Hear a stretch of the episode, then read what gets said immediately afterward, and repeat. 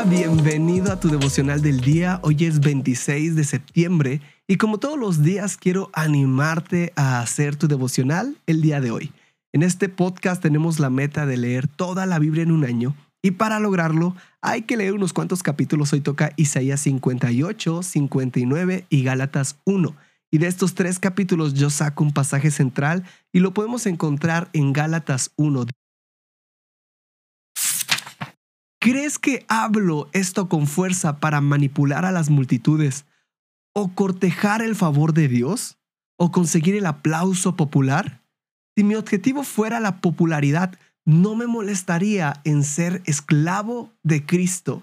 Sepan esto, soy muy enfático aquí. Amigos, este gran mensaje que les entregué no es mero optimismo. No lo recibí a través de las tradiciones, y no me lo enseñaron en ninguna escuela. Lo obtuve directamente de Dios. Recibí el...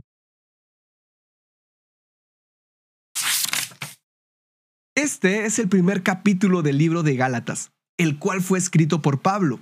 Y me encanta que desde el principio él comenta en los primeros versos que su autoridad no viene de la gente ni por un nombramiento humano, sino que viene directamente de Dios y esta carta está centrada en refutar las enseñanzas de falsos maestros que están distorsionando la gracia. La razón es que están tratando de judaizar a los Gálatas. ¿Esto qué es lo que significa? Es que están tratando de que los Gálatas sigan las costumbres y las leyes de los judíos. Pero eso no fue lo que Dios nos mandó, sino nos mandó a vivir por medio de fe y de gracia.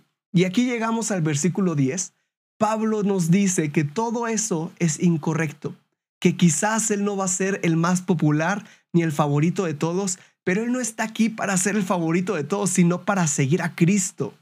Habrá veces que a nosotros nos tocará no ser los más populares por seguir a Jesús, pero está bien eso. Es mejor ser desconocido en la tierra y conocido en el cielo, que desconocido en el cielo, pero conocido en la tierra. Quiero que juntos meditemos, ¿por qué sigo a Jesús? Por la popularidad o por amor a su obra. Quiero animarte a hacer tu devocional el día de hoy.